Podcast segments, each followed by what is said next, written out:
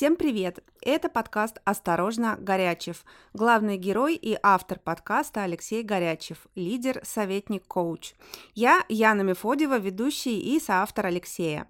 В первом выпуске мы будем говорить о коучинге, менторинге и наставничестве. Лёша, вот твой сегодняшний статус, профессиональный статус, это по большей части коуч, бизнес-коуч и ментор. Но расскажи нашим слушателям, нашей аудитории вкратце, как ты к этому пришел, то есть что было до. Здравствуйте, друзья. Э, очень рад, что у нас есть такая возможность э, поговорить с такой замечательной аудиторией.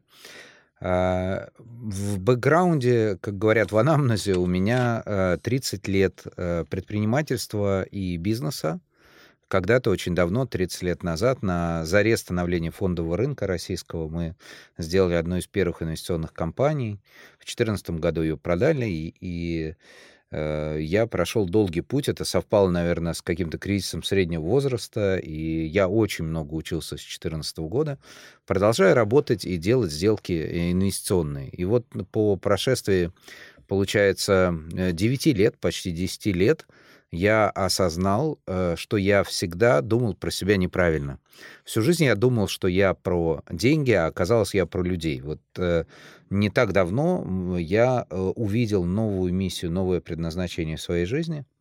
Это работа с людьми, помощь лидерам стать успешнее, усиление лидеров для того, чтобы они добивались экстраординарных результатов. А, и увидел я это. Это, наверное, первое, что вы можете использовать а, легко в своей жизни. Я увидел это через действие. Я понял это до конца. Я уже в этот момент этому учился почти год в Сколково, но я понял это а, только в момент первой сессии с клиентом. Первая это моя сессия была три с половиной часа. По прошествии трех с половиной часов я понял, как клиент очень эрудированный, очень много учащийся, учившийся и продолжающийся, продолжающий учиться, сертифицированный коуч тоже, да, много читающий, построивший успешный э, бизнес на несколько миллиардов. Каким образом я могу быть для этого э, человека полезен? И оказалось, в моем случае это всего два фактора. Это бизнес-опыт и э, искренний интерес к человеку. Ну, давай разберемся э, в терминах, да, для начала. А, сейчас масса коучей, масса менторов, масса наставников. Я еще недавно, знаешь, увидела бизнес-трекер, да, есть тоже, тоже такая история а, профессии либо навык давай разберемся да, в понятиях, что такое коучинг, что такое менторинг и что такое наставничество. Чем они отличаются? А может быть ли три в одном, или два в одном, или три минус один? Вот как вообще они сосуществуют вместе? А. Коуч — это кто? Да, с удовольствием расскажу. Действительно, есть большая путаница, и очень разные люди называют себя коучами. А, люди, которые имеют очень разный опыт и э, оказывают очень разное влияние, не похожие друг на друга, на, соответственно, своих клиентов. Э, коуч, вообще коучинг родился из позитивной психологии, то есть коучинг — это направленная в будущее э, психология, по сути, э, направленная на достижение измеримых результатов. И э, коучинг э, может быть очень разным, действительно, в очень разных областях. То есть, если э, крупно брать, то это лайф-коучинг, где человеку помогают построить свою жизнь, увидеть свои цели, э, понять, как э, к ним прийти, усилить э, какие-то важные как бы стороны характера, а может быть э, немного разобраться вообще в чем состоит этот человек. И есть бизнес-коучинг. И бизнес-коучинг или экзекутив-коучинг, когда мы говорим о Э, крупных компаниях и о топ-командах. Он обычно стоит э, значительно дороже, и он доступен главам компаний, владельцам бизнесов, топ-командам. И здесь уже речь идет примерно о том же, только увязано с бизнес-результатами. Все, что делается с этими людьми, должно приводить к измеримым, понятным результатам в их деятельности. И вот я как раз занимаюсь э, последним. Да, то есть э, я занимаюсь бизнес-коучингом и менторством. То есть мы используем инструментарий коуча, который, собственно, состоит из активного слушания, из присутствия, из правильных вопросов, и из э, опыта человека, если мы говорим про бизнес, который понимает, какие э, эти вопросы будут правильными. Потому что э, человек, э, который работает с бизнес-лидерами, обычно у него есть релевантный опыт в случае э, бизнеса, соответственно, опыт в бизнесе, который понимает, почему в бизнесе какие-то вещи достигаются сложно, и тогда вопросы задаются вернее, точнее. Да? То есть это не просто поиск да, в темной э, комнате черной кошки, да, а это понимание, что эта черная кошка там есть и как она выглядит. То есть, коротко говоря, коуч это человек, который активно слушает, задает правильные вопросы и э, помогает тебе прийти своими ногами к видимым, измеримым результатам. Точка. Если вот коротко, то это так.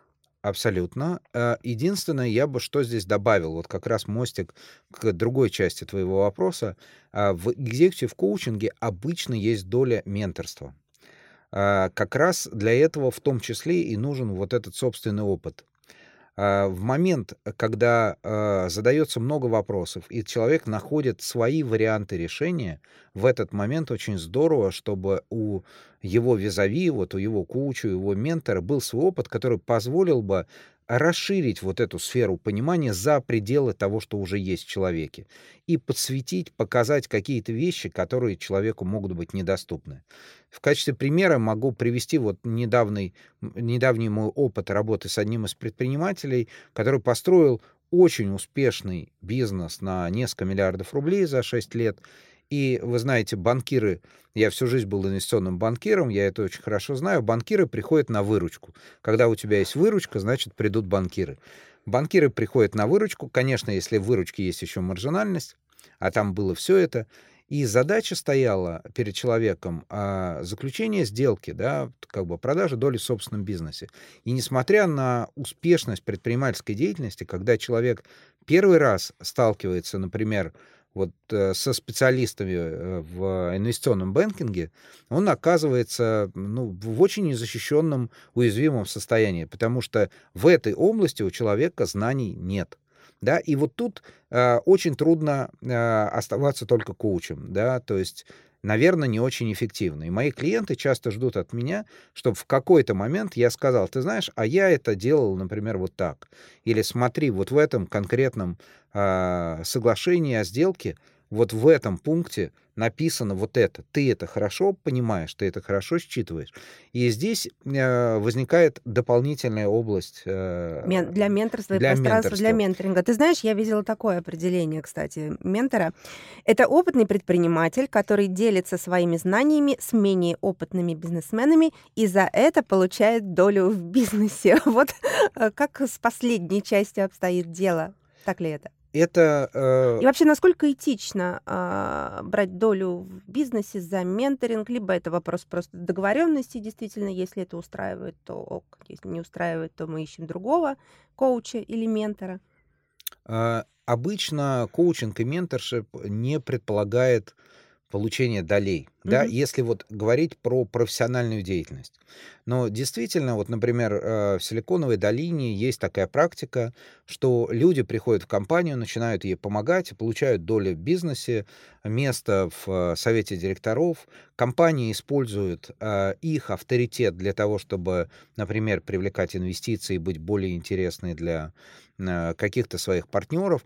И здесь это скорее работа партнером на аутсорсе, я это называю. То есть это очень здорово, когда у тебя есть партнеры.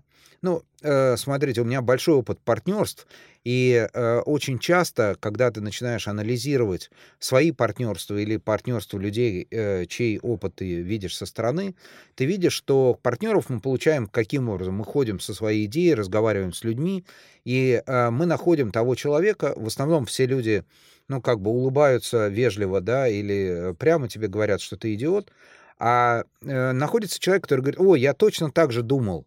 И очень часто у этого человека такой же опыт, такие же компетенции, такой же профиль. И этот человек становится партнером. Да, это усиливает систему, потому что задваивает ресурс. Да, если кто-то заболел, и, как Милорад Павич писал, э, никто не может быть умным и красивым 24 часа на 7, да, это задваивает ресурс, но это не очень эффективно.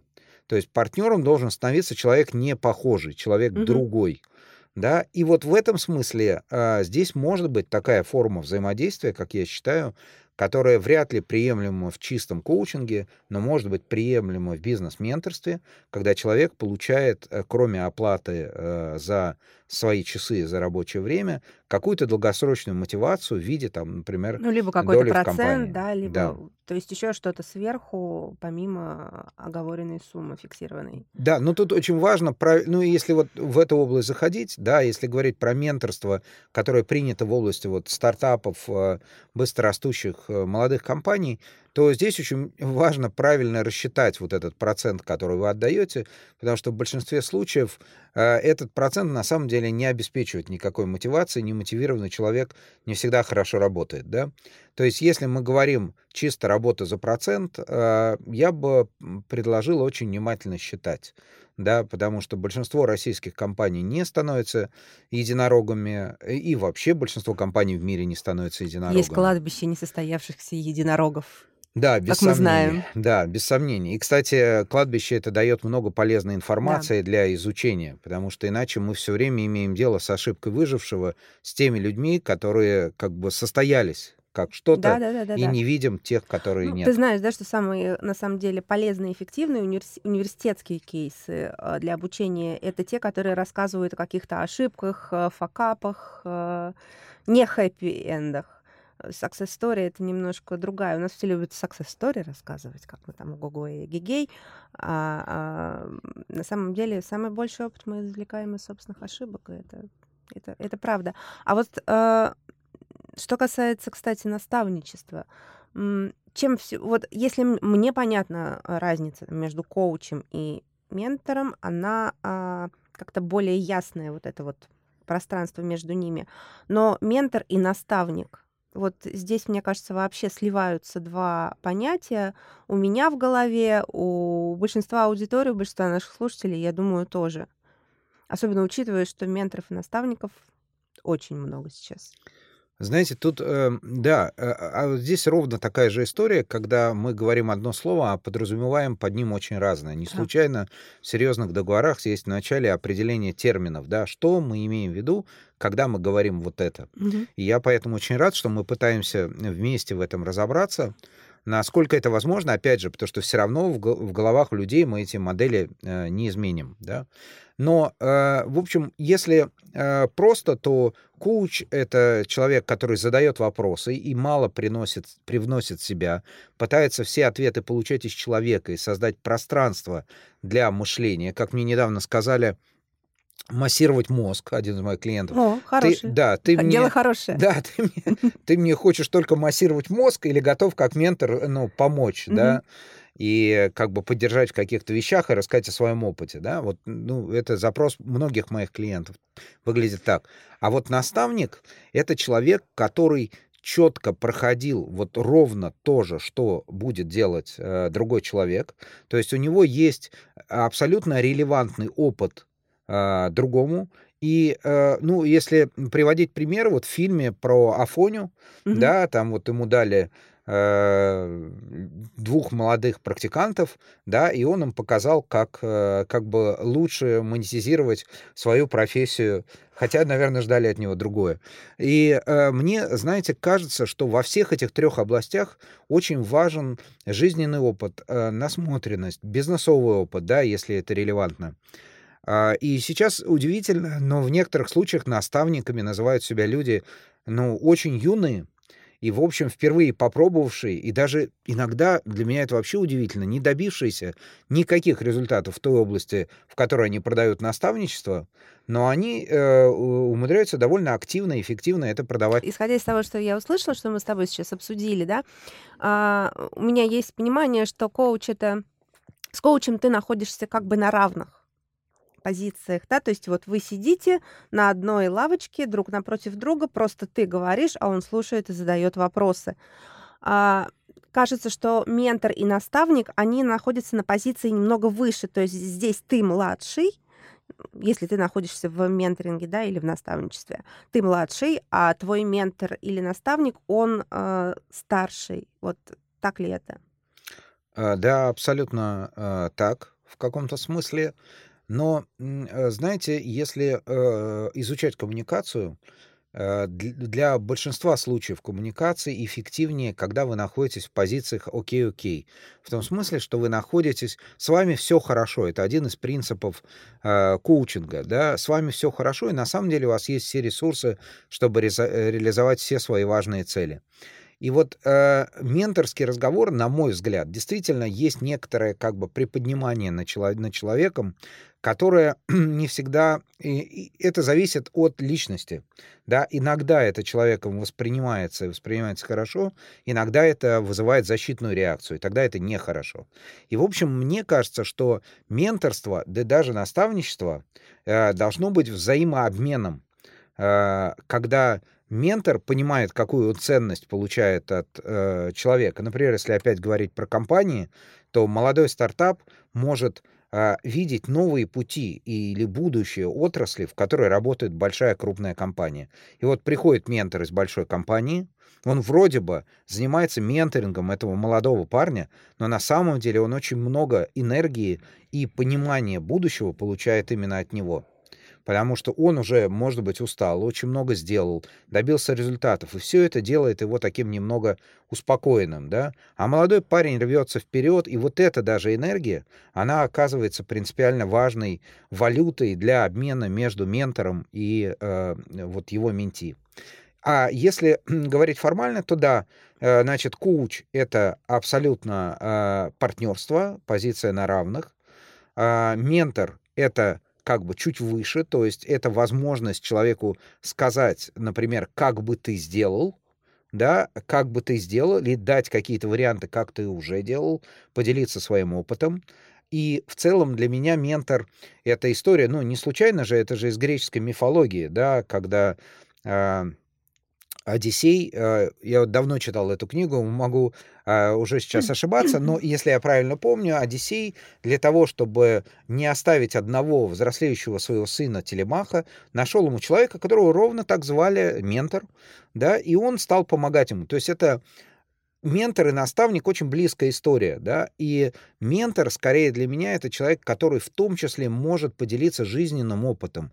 И жизненный опыт, собственно, во многом сводится, например, к выстраиванию отношений или пониманию каких-то важных вещей, да, и человек может их не воспринять сразу, да, то есть это какое-то долгосрочное взаимодействие, когда люди, возникает вот эта диффузия, и люди на точке соприкосновения начинают обмениваться. Наставник — это более э, конкретно и просто, то есть для меня внутренне это не подразумевает вот глубины, да, это подразумевает вот я умею например, из какой-то деревянной чурки вытачивать э, деревянную ложку, я правда умею, кстати.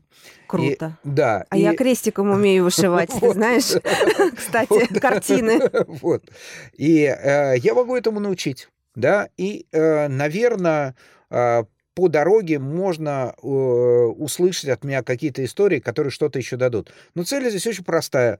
То есть взять правильную стамеску, взять правильную э, деревяшку в идеале из липы и э, вырезать ложку. Да? Вот наставничество для меня это вот такая простая история.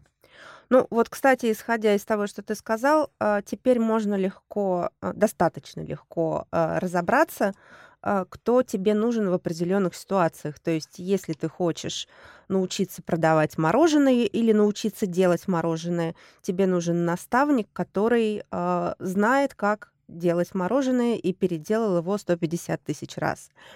Если ты хочешь э, что-то больше, чем продавать мороженое, например, добавить еще сорбет, э, мусс, пирожное, то тогда тебе нужен ментор.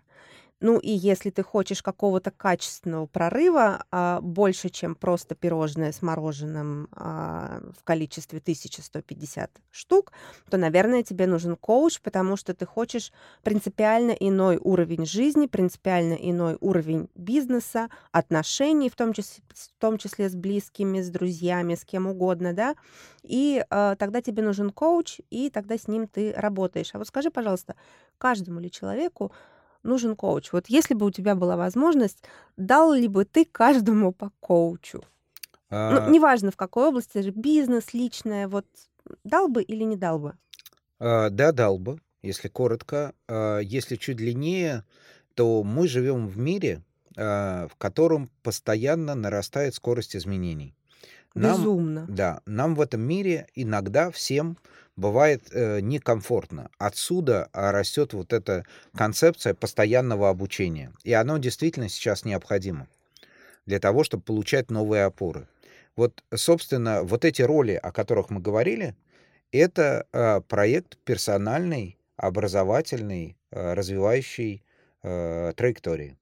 То есть э, любое образование, какое бы прекрасное оно ни было, когда ты находишься в классе, оно настроено или на людей, ну, обычно настроено на середнячков, в общем, иногда на двоечников, тогда хуже, да, и оно не может быть настроено на лидеров. И поэтому, чем большее влияние ты оказываешь или хочешь оказывать на жизнь, чем больше ты хочешь от себя и от своей жизни, тем больше тебе необходимо даже вопрос не в поддержке, это вопрос в выборе инструментария. Тем большее количество инструментария ты готов инвестировать свое время э, и другие ресурсы, да, в том числе деньги. Есть на самом деле, знаешь, а, поскольку у нас в стране вообще психотерапия и психология, она стигматизирована, то есть, вот, кстати, по опросам ФОМ, да, 75% а, человек опрошенных не готовы обращаться к психотерапевту. А, причем, что показательно, до кризисных 22 э, э, и 20 годов, да, этот процент был 45 были не готовы. Почему, почему-то, почему-то это количество э, возросло.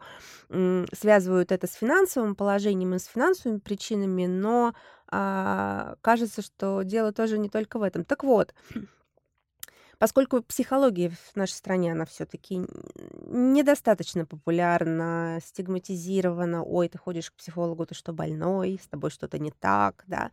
А многие психотерапевты придумали хитрый ход, они называют себя коучами. И здесь тоже, собственно, возникает, да, иногда конфуз. Вот ты как бизнес-коуч, просто даже как коуч в этой ипостаси, ты сталкивался с тем, что тебе задают вопросы, с которыми, в общем-то, нужно идти к психотерапевту. Например, хотя бы на а, какую-то краткосрочную терапию, а еще лучше в длительную, годика на два, на три. А, да, без сомнения. Тут, наверное, нужно начать с дефиниции все-таки, чем психолог отличается от коуча. Да, это а, важно. Коучинг действительно вырос из позитивной психологии.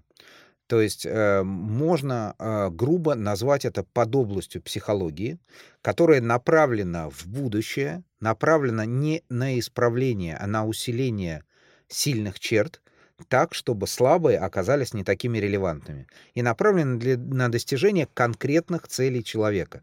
Вот в этом отличие. То есть если метафорически об этом говорить, если вы посмотрите на профессионального игрока в теннис, вы увидите, что одна рука, которой человек играет, она развита очень мощно, гораздо мощнее, чем другая. Ну вот я играю в гольф, у меня левая сторона, я правша, да, и левая сторона у меня развита больше, потому что замах идет у меня справа налево. Вот. И э, когда мы обращаемся к психологу, психолог говорит, ты посмотри на свою неразвитую руку, да, смотри, она у тебя уже, может быть, побаливает, у тебя там какой-нибудь артрит, а что будет дальше? Давай попытаемся разобраться, это может мешать тебе в жизни, давай попытаемся разобраться с твоей рукой, которая не участвует в игре и, не, и недоразвита по, по сравнению с рабочей коуч занимается рабочей рукой, да, это, конечно, упрощение, но по угу. сути коуч занимается той рукой, которая и создает вот эту эффективный перформанс, да, то есть он говорит, слушай, вот со слабой рукой это, пожалуйста, в терапию. Понятно. Да, а с сильной рукой я могу тебе помочь играть лучше. Мы ее сейчас да? усилим. И для нас сейчас вот эта слабая рука — как бы для наших, для достижения цели она нерелевантна. Человек не переложит ракетку в левую руку, если он правша. Ракетка останется в правой. И значит, у коучинга нет задачи заниматься той рукой. Здесь есть один момент важный. У коуча, когда он работает, иногда возникает такое ощущение всесилия. И он начинает идти в области, которые, в общем-то, не его задача. И э, в процессе, например, международной сертификации очень внимательно учат этому, что не нужно туда лезть, нужно действительно отправлять к соответствующему э, специалисту. Почему, я думаю, кстати, цифры для меня удивительные, вот эти 75% и 45% и очень грустные. Это ФОМ, Фонд общественного да, мнения. Да, очень грустные. Э, если есть возможность, коротко расскажу вот свою историю, первое Да, столкновение с да. психологией. Я э, тоже вот как э, человек, который строил свой бизнес, э, считал, что все должно зависеть жизни от меня, я не должен обращаться за помощью. Вообще таким людям очень трудно обращаться к кому-то, потому что нам кажется, что мы в этот момент теряем часть контроля. Нам кажется, что мы не сможем присвоить себе свои результаты, если мы обратились и, э, к кому-то за помощью и получили вот эту опору. А еще мы боимся показать свою уязвимость и что у меня есть слабое место. Вот ты знаешь, у меня есть приятель, а, он никогда жене не рассказывает э, о том, что у него какие-то проблемы. Он рассказывает мне. Говорит, я жене не могу рассказать, понимаешь? Я же, я же должен быть ого-го, я же должен быть сильным. Я не могу даже вот ни малейшей слабин, слабины дать и показать перед своей женщиной, да? Ну, а потом там инфаркт, инсульт и так далее. Вот, абсолютно. Это тоже очень важная история. И я бы здесь посоветовал книгу «Сила уязвимости». И э, чтобы... э, вот я когда-то через нее, благодаря ей, познакомился с вообще концепцией того, что в нашей уязвимости, в нашей искренности, по сути, а в искренности всегда есть уязвимость, есть очень много силы и очень много возможностей. Но действительно люди ровно так себя чувствуют. И вот э, на секунду а, отойду в сторону от темы. Лидерство всегда немного одиноко.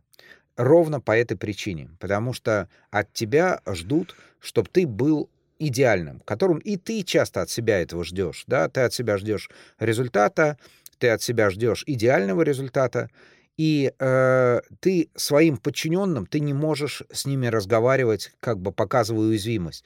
Кроме удивительных культур некоторых компаний, сейчас это появляется в международных компаниях иногда, есть редкие примеры, когда это не так. Но я говорю в целом, статистически, лидеру очень трудно показывать уязвимость, потому что это, ну, по, потому что это открывает, да, открывает возможность доступа к нему других людей и лишает их иногда мотивации, э, надежды, опоры тоже. Он не может говорить своими партнерами, потому что у них разные очень интересы, и э, здесь тоже уязвимость может быть неприемлема. Дома он тоже должен быть идеальным мужем, идеальным отцом, потому что на него опираются, и действительно это тоже в ряды вот э, семейного этого клана может мгм. носить, э, ну, такое как бы расстраивать эти ряды. И, и получается, а где он вообще может быть сам собой, и с кем он может говорить? Вот для этого нужен специалист. И это может быть действительно и психолог, и это может быть коуч, в зависимости от того, какой, какие цели человек перед собой ставит. Но э, вот про что я хотел сказать еще, когда я учился в Сколково на программе Executive MBA, а, сделала школа такой эксперимент и подарила нам очень квалифицированных, замечательных э, психологов-юнгианцев. Да? Мы могли выбрать э, терапевта и к нему прийти. И что вы думаете, даже бесплатно к дорогим специалистам пришло половина э, примерно от группы. Некоторая часть э, отходила положенные вот эти бесплатные часы и э, пошла дальше уже делать что-то самостоятельно. Некоторые увидели в этом постоянную работу и продолжают сейчас встречаться регулярно. Но когда я спрашивал тех людей, которые не пошли, да, хотя им рекомендовала школа и за них даже заплатила, они э, сказали, э, ты знаешь, ну вот действительно вот это, да, ну а что, я больной, что ли, да? Но э, я э, еще раз вот хочу, мне очень понравился твой вопрос, дал бы я каждому специалиста, без сомнения, людям, которые, особенно людям, которые что-то делают, на самом деле каждому. Ну вот я работаю с лидерами бизнеса, и в Соединенных Штатах а, 86% э, топов и лидеров бизнеса говорят о том, что у них есть рядом такой специалист. 86%. 86%. Это очень близко к 100. А у тебя есть, кстати, данные по России? К Вот сожалению, по это... коучингу, по, по психотерапии. Вот ФОМ делает там опросы, да, еще несколько фондов. Можно понять какие-то цифры, э, срезы, картину. А по коучингу у нас в России есть вообще кто-нибудь занимается, э, кто-нибудь исследует тему, ну хотя бы на уровне компаний? А, Я сейчас, э, мы выстраиваем э, такое исследование э, с командой, и мы начнем со Сколково, потому что комьюнити Сколково это много лидеров, бизнес-лидеров, и потом а, пойдем по другим а, крупным компаниям. На самом деле вот грустно, что таких цифр нет, но это связано с э, таким, э, с этапом развития рынка. Вообще коучинг очень молодая область. 30 лет назад его не было. да, сейчас он только вот, например, если говорить про Россию, люди поняли, что это такое. В больших корпорациях многие люди с этим сталкивались. Некоторые получили позитивный опыт, некоторые получили негативный опыт. Мое представление, а, а, что это связано, с, опять же, с зачаточной зачаточным этапом индустрии. В Штатах оценивают в 20 миллиардов долларов коучинг – рынок коучинга, да. 20 миллиардов. 20 долларов. миллиардов, да. Это пока не очень, это, это уже Опять большая же, у, цифра. у нас в России, как я понимаю, данных тоже данных нет. пока нет, да. Но, Вот. но без сомнения в больших компаниях, если задаешь вопросы, у людей есть, у э, лидеров бизнеса, у топов, есть какие-то столкновения, не всегда позитивные, эффективные по их восприятию. Алексей, спасибо большое. Я напомню, что это подкаст «Осторожно, Горячев». Сегодня мы с Алексеем Горячевым говорили о коучинге, менторинге и наставничестве. Разбирались, в чем, собственно, отличие между коучем, ментором и наставником. Ну, а во втором выпуске подкаста мы поговорим о бизнесе и зачем ему коучинг.